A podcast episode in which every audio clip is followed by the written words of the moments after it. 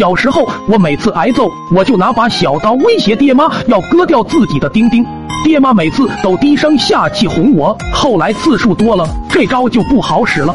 那天就挨了揍，哭着跑出去，路过王寡妇家，正逢他家宰鸡，灵机一动，抹了一把鸡血擦在自己裤裆上，灰溜溜跑回家。老爹见我裤裆上全是血，慌忙扯着我问：“尼玛，这是咋弄的？”我嘶嘶吸着冷气说：“做男人太累哥了。”他一脸苍白，颤抖着手要来探个究竟。我撒丫子就往外跑。出门就撞见我妈，老爹大喝一声：“截住这个畜生！”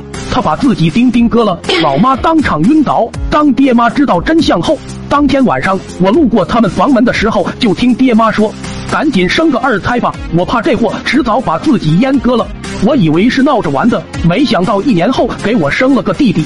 弟弟出生那天，所有人都围着他。那阵子弟弟穿的像个地主高子似的，没人在意我的感受，饭是我爱吃不吃。我失宠了。怕老爹一发狠再给我生个弟弟，我学乖了，洗衣拖地啥都干。老爹得寸进尺，就连给弟弟把屎把尿都交给了我。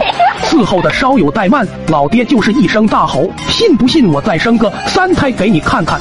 信信信，你牛批，我干还不行吗？”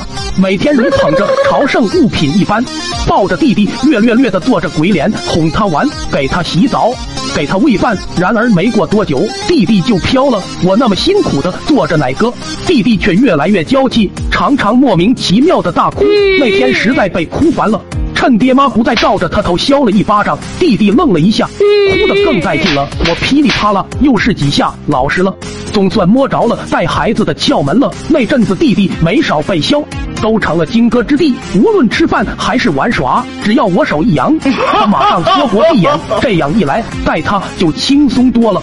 爹妈一下地，我把弟弟往床上一放，威胁不许哭，就锁上门出去玩。隔了一阵回来，喂他一点水，吃点米糊，锁门继续玩。然而好景不长，一晃这货会走路说话了。人家小孩第一次说话，不是叫爸就是叫妈妈，弟弟却是指着我叫。我的爹，对了，我说你亲爹，棒棒两拳。